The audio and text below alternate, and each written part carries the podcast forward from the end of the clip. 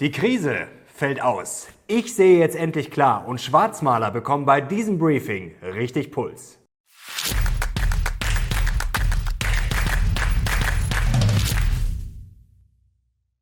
Servus Leute und willkommen zum aktuellen Briefing. Heute gibt es wieder die heißesten News und Charts rund um die Börse und ich erkläre euch, warum die große Krise ausfällt. Ich sehe jetzt endlich klar nach einem Mindblow. Dann klären wir die Frage, kommt jetzt doch noch die Jahresendrallye? Dann schauen wir natürlich auf die Berichtssaison und ich habe wieder Aktien gekauft. Und jetzt legen wir los.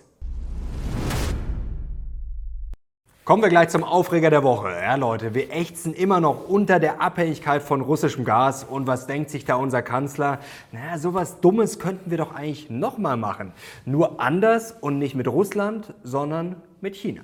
Worum geht's jetzt genau? Naja, China will einen Teil des Hamburger Hafens kaufen. Konkret geht es um eine 35% Beteiligung der chinesischen Reederei Costco am Hamburger Terminal Tollerort. Schlafwandeln wir also jetzt in die China-Falle?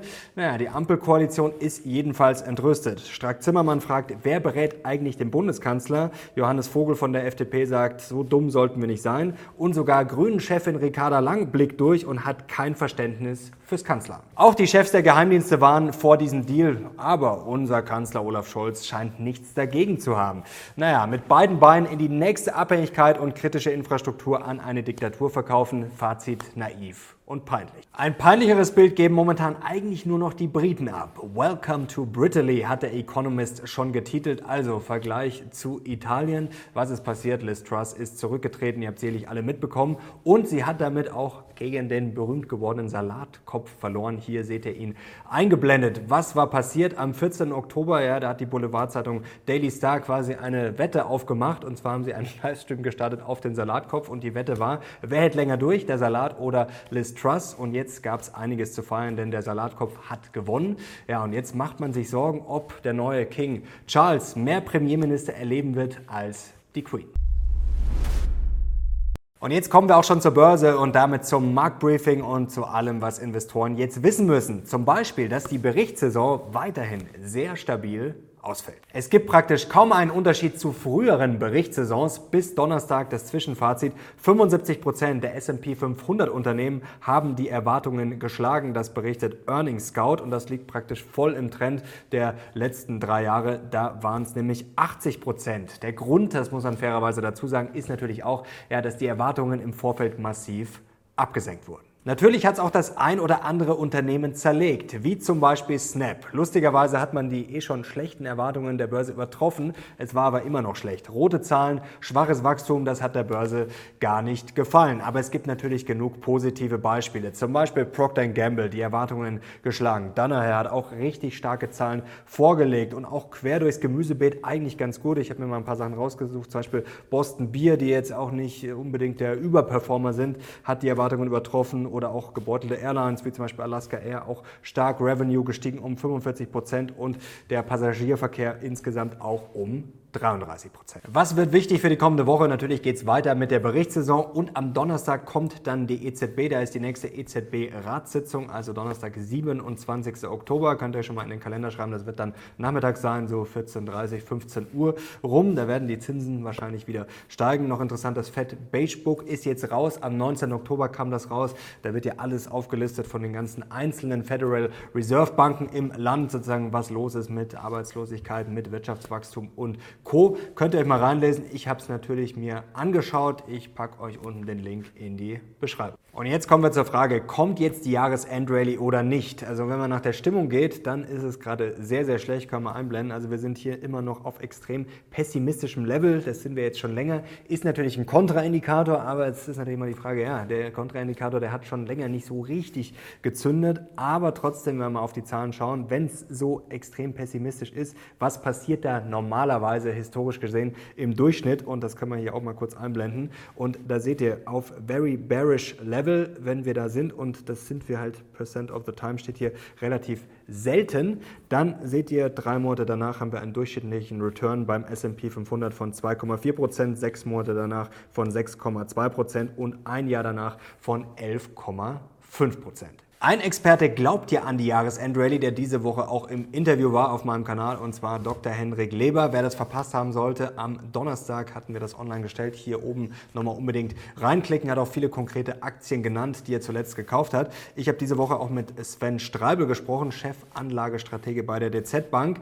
Der ist, kommen wir gleich dazu, grundsätzlich gar nicht so unbullisch, aber für die Jahresendrallye ist er eher nicht so bullisch. Er hat nämlich Kursziele ausgegeben für den DAX bis Jahresende 12.800. 800 Punkte, also stand jetzt 12.600, wäre das eine leichte Steigerung, aber von der Rallye kann man da jetzt nun nicht sprechen. Kurzziel für den S&P 500 bis Jahresende 3.700 Punkte und jetzt ist die Frage, warum ist er gerade nicht so bullish? Er hat die Kursziele nämlich massiv zusammengestrichen zuletzt, ja, weil positive Überraschungen aus seiner Sicht ausgeblieben sind. Er hat gesagt, bei China hatte er sich mehr erhofft, dass da mal was kommt bezüglich Null-Covid-Politik, da ist er ein bisschen enttäuscht gewesen. Dann bei den Notenbanken hat er sich auch erhofft, dass da schon mehr kommt, aber die ist immer noch sehr hawkisch, sehr harsch geblieben, auch in der Rhetorik aus seiner Sicht. Und dann kamen noch Turbulenzen dazu, wie in Großbritannien und Co. Also deswegen ist er bis Jahresende eher vorsichtig. Was die Börse demnächst natürlich wieder bewegen wird, das sind wahrscheinlich die Inflationszahlen. Da müssen wir aber noch ein bisschen warten. Die kommen dann wieder am 10. November. Was der Markt gerade spielt, das ist relativ klar. Schauen wir mal drauf. Das ist hier die jüngste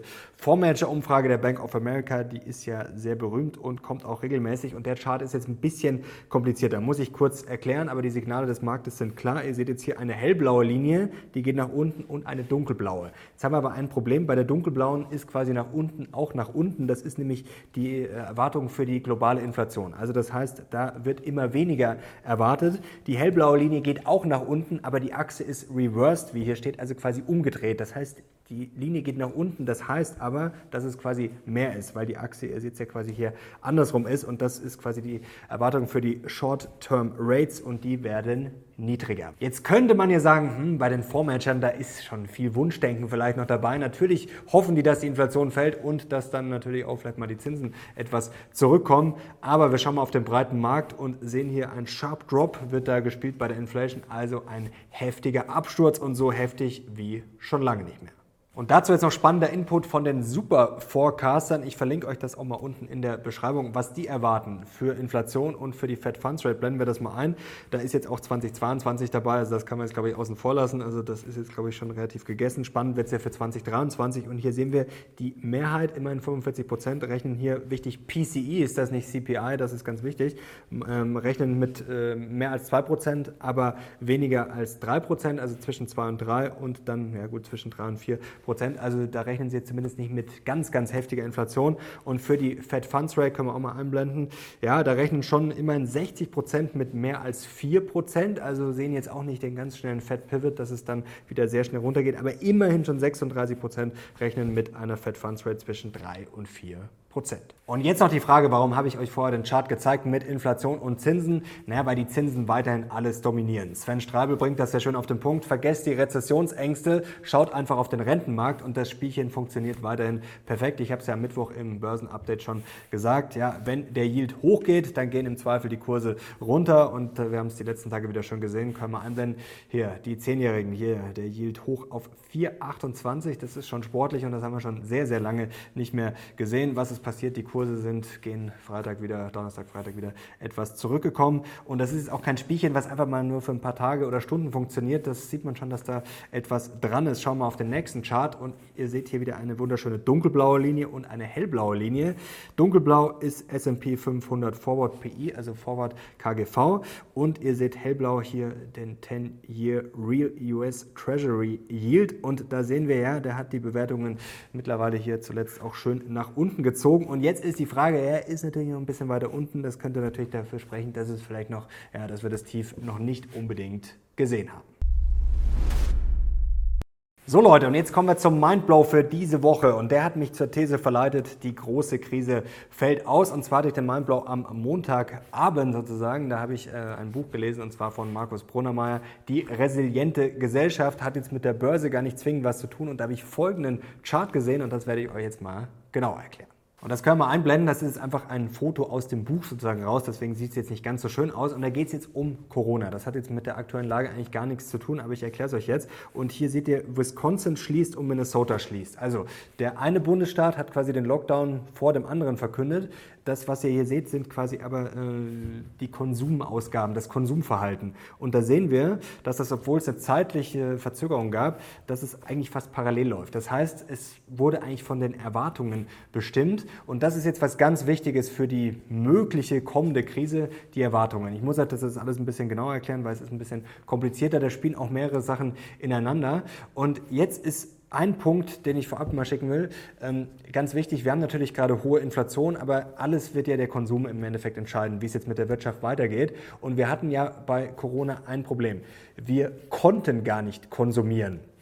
Und hier sieht man ja schon an diesem Chart auch sehr schön, dass die Leute das quasi schon wussten und sich quasi schon ja, mehr oder weniger darauf eingestellt hatten, was da passiert, obwohl die Läden noch gar nicht zu waren. Deswegen ist das da relativ parallel gelaufen. Und bei Corona hatten wir ein Problem, wie gesagt, die Leute wollten ja konsumieren, konnten aber nicht, weil die Geschäfte zu hatten, weil die Restaurants zu hatten und man konnte zwischenzeitlich nicht fliegen, nicht in den Urlaub. Jetzt haben wir eine ganz andere Situation. Wir haben zwar hohe Inflation, aber wird jetzt der Konsum wirklich zusammenbrechen? Und genau darüber hatten wir uns am Dienstag Dienstag im Podcast dann schon drüber unterhalten, hier mit Sinan. Ähm, das ist jetzt so eine Mischung aus dem, was ich gerade gesagt habe, ähm, dass man theoretisch sich was überlegt und dass man aber auch in der Praxis sieht, es ist alles voll. Also es wird konsumiert. Wir kommen gleich zu den Sentiment-Indikatoren, weil jetzt natürlich alle sagen, oh, äh, hier der, der Index ist so schlecht und das Verbrauchervertrauen ist so schlecht. Ja, das mag ja alles sein. Die Frage ist natürlich, was hat das alles für einen Wert und was wird dann in der Realität passieren? Und ich habe diese Woche auch einen spannenden Satz gehört. Realität ist nicht, was gerade passiert, sondern Realität ist ein Prozess. Und ich glaube einfach,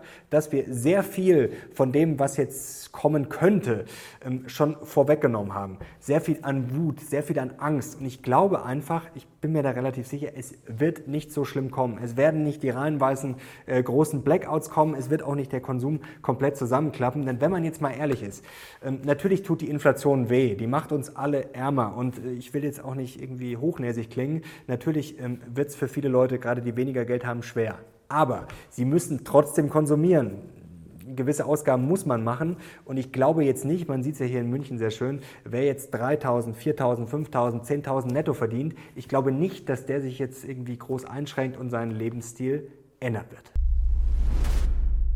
Und jetzt kommen wir zum Dossier und wollen uns das Ganze noch genauer anschauen. Der Mindblow war jetzt sozusagen der Auslöser, dass ich da jetzt mal wirklich tiefer reingegangen bin. Es kommen gleich sehr spannende Charts. Ich habe ja neulich noch gesagt, das wäre vielleicht interessant, auch sich mal anzuschauen, was ist jetzt mit Sentiment-Indikatoren, was passiert dann wirklich. Schauen wir uns gleich an. Jetzt aber die drei Gründe, warum die große Krise nicht kommt. Der erste Grund, den habe ich euch eigentlich gerade schon äh, erklärt, sozusagen die Konsumlüge, Konsumfalle, dass man jetzt einfach denkt, okay, Inflation ist hoch, die Umfragen sind schlecht, deswegen bricht der Konsum komplett zusammen. Das glaube ich einfach nicht. Auch wie gesagt, wenn es da gewisse Probleme und Einsparungen geben wird. Und natürlich kenne ich auch diese Schlagzeilen, das kann man einblenden, das ist aber schon aus dem August hier, dass zum Beispiel in den USA auch viele Leute angeblich ihre Rechnungen nicht zahlen können, Energie. Das werden wir bei uns natürlich jetzt auch vielleicht noch sehen in den kommenden Wochen und Monaten. Ich glaube aber trotzdem nicht, dass der Konsum komplett zusammenbrechen wird, auch wenn das immer wieder äh, genannt wird. Und auch wenn ich da selber natürlich zwischenzeitlich ähm, schon auch so auf diesem Trip war in den letzten äh, Wochen. Interessant sind hier zum Beispiel die Ausfälle ähm, bei den Kreditkarten in den USA, das können wir einblenden. Wichtig, ähm, das ist jetzt natürlich noch nicht fürs dritte Quartal. Das muss man jetzt beobachten. Also das ist natürlich sehr gefährlich. Man muss immer schauen, wenn man solche Charts verwendet, ja, was ist denn da schon alles drin? Und das geht eigentlich nur bis April. Also das ist natürlich jetzt sozusagen sagt nicht viel aus. Es ist leicht angestiegen schon. Wenn das jetzt stark ansteigen sollte in den kommenden Wochen und Monaten, ja, dann muss man vielleicht ein bisschen vorsichtig werden. Also wichtig zu beobachten, das kleben wir jetzt quasi mal, was ich neulich gesagt habe, in unser mentales Büchlein ein. Das ist ein ganz wichtiger Chart und das muss man jetzt unbedingt weiter verfolgen, werden wir auch in den kommenden Wochen machen. Und jetzt wird spannend, weil ich habe mir das mal genauer angeschaut, blenden wir das mal ein. Was ist jetzt mit Sentiment und was passiert in der Realität? Natürlich muss man jetzt fairerweise sagen, es ist Erwartung und die Erwartung bezieht sich natürlich auf die Zukunft. Also das kann natürlich sein, dass die Leute sagen, ja okay, ich erwarte jetzt vielleicht in drei oder sechs Monaten das Geld äh, weniger auszugeben. Das kann natürlich sein, das kann sich noch ändern, das ist jetzt nur ein Status quo. Aber wir sehen hier schon in den USA, das ist jetzt hier äh, Consumer Sentiment und die Retail Sales. Und hier sehen wir, das Sentiment ordentlich abgestürzt, die Sales sind relativ stabil. Und hier seht ihr das auch nochmal, wie das 2020 abgestürzt ist. Ja, warum? Weil man teilweise natürlich einfach nichts kaufen konnte. Danach ist es durch die Decke geschossen geschossen. Das hat natürlich auch mit unter anderem die Inflation dann äh, hochgetrieben. Und jetzt sehen wir hier in Deutschland ist es auch so gut, da ist es ein bisschen schlechter, aber ihr seht natürlich, das Sentiment ist aktuell viel schlechter als das, was in der Realität wirklich passiert. Und jetzt bin ich noch ein bisschen tiefer reingegangen und zwar habe ich mir angeschaut, was macht jetzt das Sentiment sozusagen mit dem Aktienmarkt und auch mit der Wirtschaft in den USA. Blenden wir das mal ein. Wie gesagt, das sind jetzt nur die USA, aber ich glaube, das ist trotzdem durchaus aussagekräftig. Und jetzt seht ihr hier eine blaue Linie, das ist wieder das Consumer Sentiment und jetzt seht ihr mal, wie stark das sozusagen schwankt im Verhältnis des GDP, äh, dann eher stabil. Und da sehen wir, man kann daraus jetzt nicht zwingend was ableiten. Also natürlich zum Beispiel 2008, ähm, ja, da hätte man sagen können, war ein Treffer Treffer, da war das Sentiment schlecht, dann ist auch das GDP ordentlich eingebrochen. Ein paar Jahre danach war es auch sehr schlecht, da ist dann relativ wenig passiert. Also man kann jetzt nicht einfach sagen, okay, wenn das Sentiment schlecht ist, dann bricht automatisch sicher die Wirtschaft zusammen. Es ist einfach völlig random dann mehr oder weniger. Und beim Aktienmarkt sieht es halt genauso aus. Blenden wir das noch ein.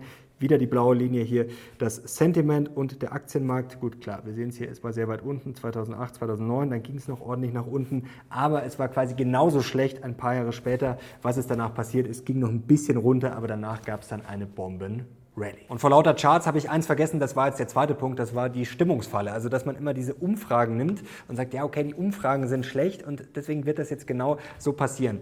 Ähm, die Frage ist ja auch, wer wird da befragt und was würde man jetzt sagen? Wahrscheinlich würde man auch sagen, ja, ich bin schon ein bisschen vorsichtiger, aber die Frage ist, was macht man dann wirklich? Man sagt natürlich viel und ist vielleicht auch pessimistisch vorsichtig, aber ich weiß nicht, geht man deswegen das nächste halbe Jahr oder Jahr kein einziges Mal mehr ins Restaurant? Das ist die Frage. Und was ja noch ein Punkt ist, die Inflation ähm, ist ja eigentlich auch eher ein äh, Konsumtreiber. Also wenn die Leute jetzt wirklich Angst haben, dass die Inflation ja, bleibt oder vielleicht sogar noch mehr wird, dann gibt man im Zweifel das Geld ja auch eher aus. Also das ist natürlich alles sehr schwer zu prognostizieren, aber ihr seht schon einfach zu sagen, okay, das Sentiment ist im Keller, deswegen wird jetzt der Konsum zusammenbrechen. Das Spielchen funktioniert so nicht. Jetzt kommen wir schon zum dritten Punkt und den kann man eigentlich ganz kurz machen. Das hat Henrik Leber auch schon auf den Punkt gebracht. Das zeigt sich jetzt auch wieder während der Berichtssaison.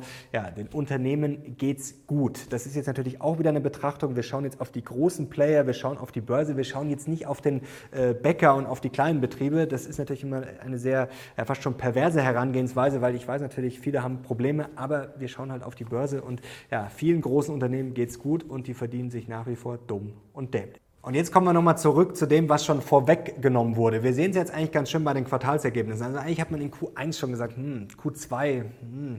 jetzt haben wir gesagt, ja, Q3. Aber es wird eigentlich immer weiter nach hinten verschoben. Und wenn jetzt nicht die ganzen Horrorszenarien eintreten, wenn man dann merkt, okay, der ganz große Crash, die ganz große Krise, die ganz großen Blackouts fallen aus, ja, dann ist natürlich das Risiko, sage ich mal, wenn man an der Seitenlinie steht, schon sehr groß, dass wir irgendwann dann halt mal oben rausschießen, vor allem weil die Börse eh schon immer sehr weit voraus ist. Ja, und wer dann an der Seitenlinie steht, der ist dann ein großer Versager. Und dann noch sozusagen ein Add-on, ein vierter Punkt. Ja, die Energiepreise kommen auch immer weiter zurück. Schauen wir mal kurz hier drauf. Auch das Gas wird deutlich billiger. Das ist jetzt natürlich keine Garantie, dass es jetzt immer so weitergeht, aber das ist natürlich schon auch ein Fakt. Also da könnte auch diese größte Angst schon vorweggenommen sein. Und diese Woche auch spannende Nachrichten, die LNG-Tanker vor Spanien, also die Gastanks sind schon so befüllt, dass die quasi wieder umkehren mussten. Also man sieht schon gerade, es knirscht und äh, ächzt natürlich immer noch überall im Gebälk, aber es gibt schon einige Anzeichen dafür, dass die große Krise ausfällt.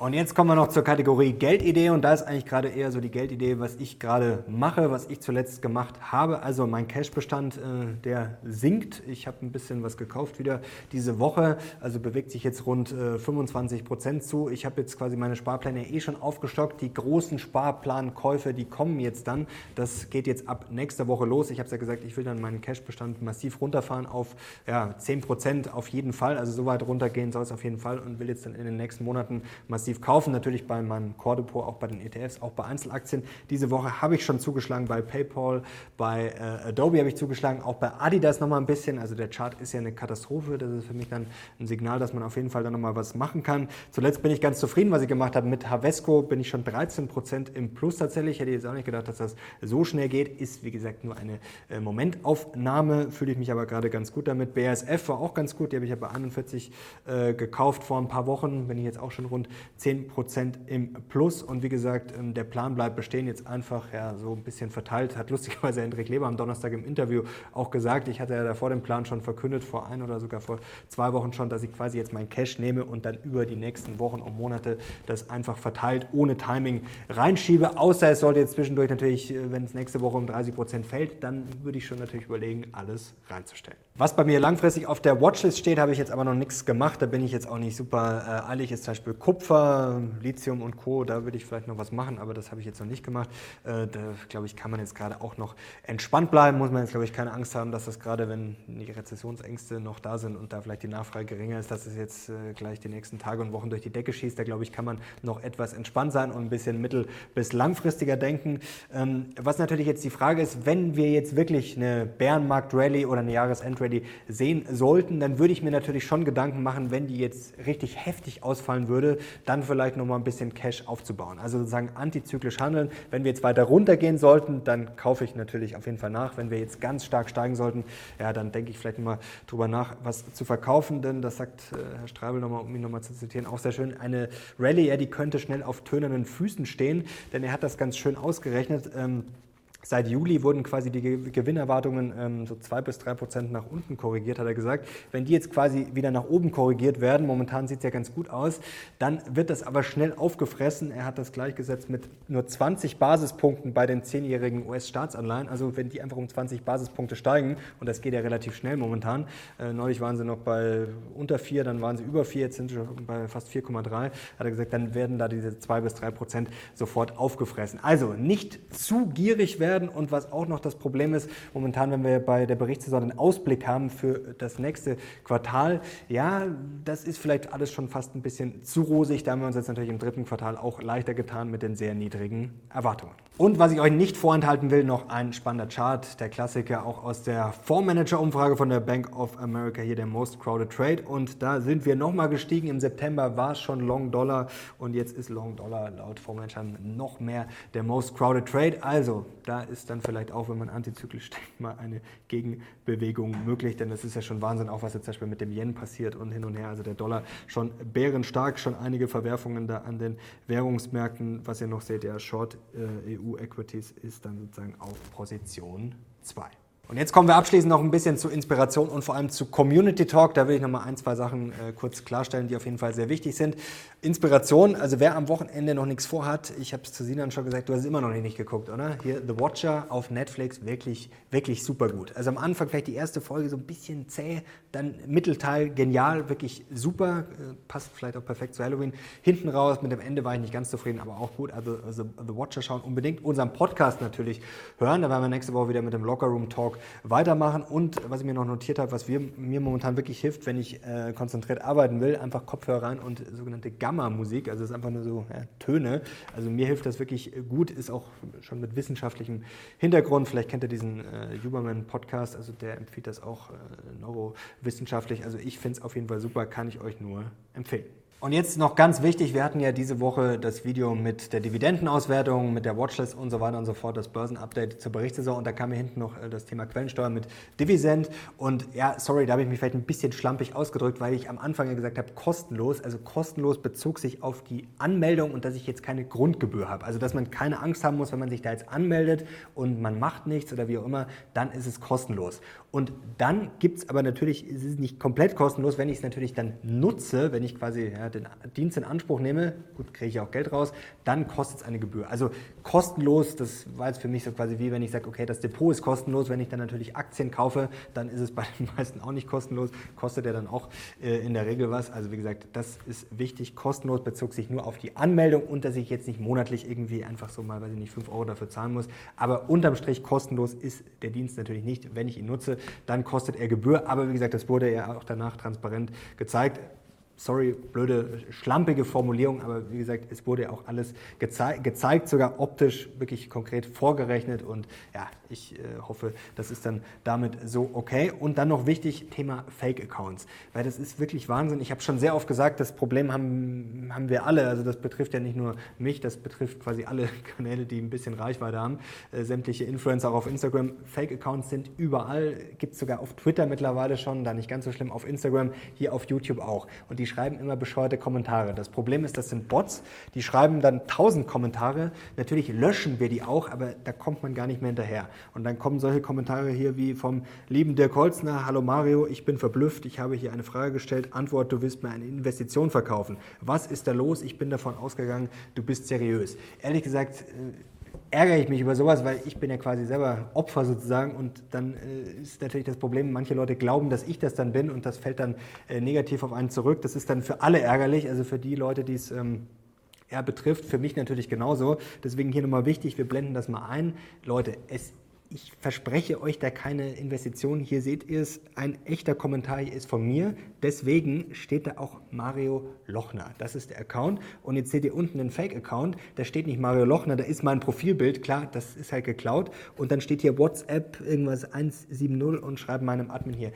Solche Kommentare sind alle Schrott und es gibt auch keine Zweit- oder Dritt-Accounts. Es gibt einen Account, auf Instagram ist das genauso und bitte, bitte nicht drauf reinfallen. So Leute, dann sind wir am Ende angekommen dieses Briefings und ich hoffe, ja, die große Krise fällt aus. Ich hoffe, es wird so passieren und was auch wichtig ist, ich glaube, da sind wir auch alle in der Mitverantwortung. Ich will nichts schönreden und ich weiß, es wird auch im Winter, es wird noch das eine oder andere Problemchen geben, aber das stand auch in einem Buch, das ich gelesen habe, Die resiliente Gesellschaft.